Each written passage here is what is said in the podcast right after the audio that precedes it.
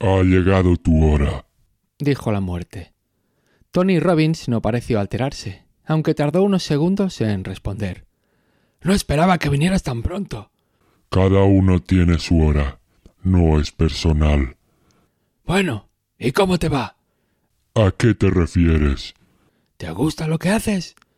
Eso es irrelevante. Dime, ¿cuánto tiempo llevas trabajando de muerte? Desde el principio de los tiempos. Ya veo. Creo que no estás satisfecha con lo que haces.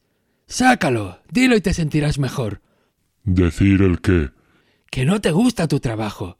O que estás cansada de hacer lo mismo. Apuesto a que no es un trabajo muy gratificante. No. La gente nunca me recibe bien. Eso debe doler.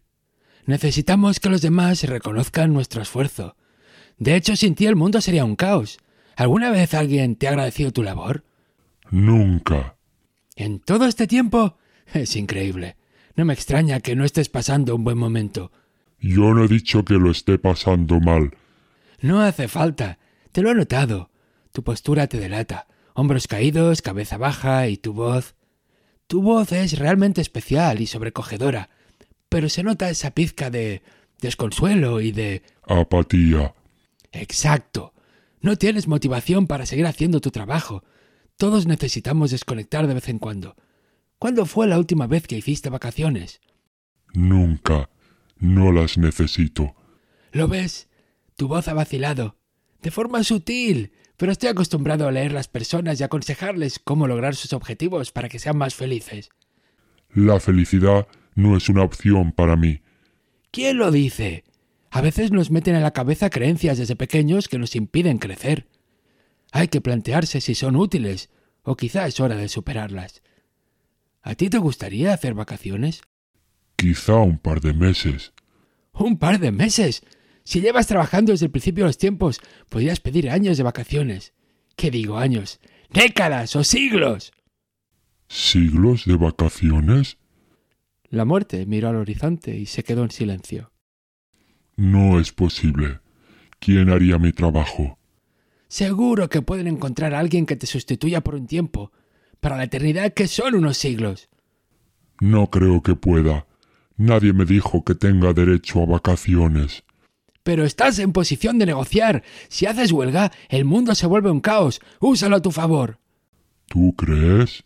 Claro que sí, yo puedo enseñarte a ganar confianza y a conseguir tus propósitos.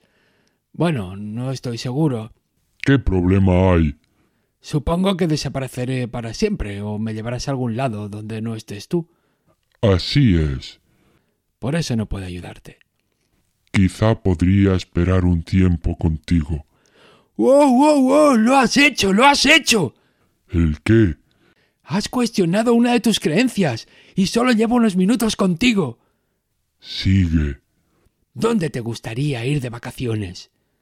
a Santa Coloma de Gramanet. No la conozco. ¿Es bonita? Para nada. La belleza no tiene valor para mí.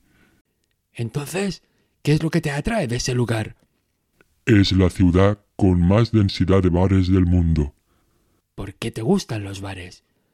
En los bares muere muy poca gente. ¿Cómo es eso?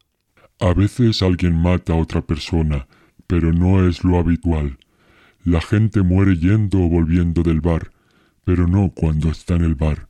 Es un lugar que no relacionas con tu trabajo. Exacto. Y la gente está relajada y desinhibida. Explícame eso. Cuando la gente me ve, está tensa y asustada, Entiendo. y cada vez son más exigentes con mi trabajo. ¿A qué te refieres? Se quejan de todo, joder. Todo el mundo se ha vuelto muy sensible. Ya no puedo llevar mi guadaña porque la ven como un símbolo opresor, Es verdad, no la llevas. ¿Cómo te hace sentir eso? como una puta mierda. Tampoco puedo hacer relucir mis ojos con fuego porque es dimisido intimidinti y ni respetisi ni sirtivi. Cuéntame más, te escucho. Es que no aguanto más, joder. Me recriminan que les asusto y que quieren morir en paz. Luego cuestionan por qué han tenido que morir ahora y lo injusto que es porque aún no han podido ir a Nueva York, llegar a ser influencer o acabar su primera novela. ¡Ja! Todos sabemos que no tenías talento ni huevos para acabarla, hijo de puta. Venga, sácalo todo. Todo el mundo se queja, pone malas caras. No valoran este servicio en el que cualquiera recibe el mismo trato para que su puta alma no deambule por el limbo toda la eternidad. ¿Y con quién lo pagan? Con la menda con la que da la cara todos los putos días.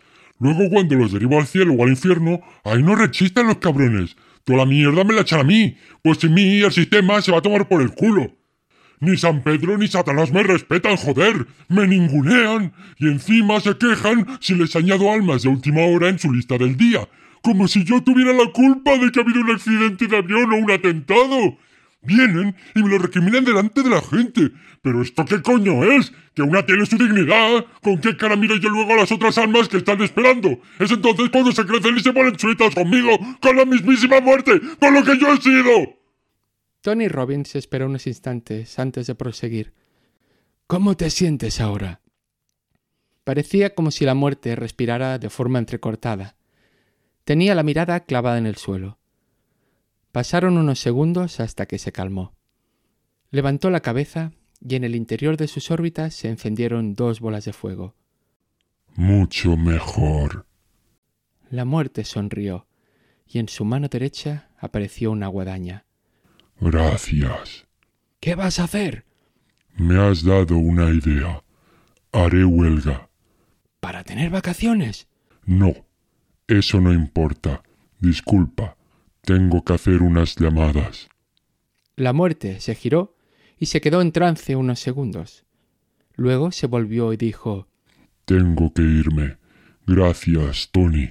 Has sido la única persona que me ha escuchado de verdad.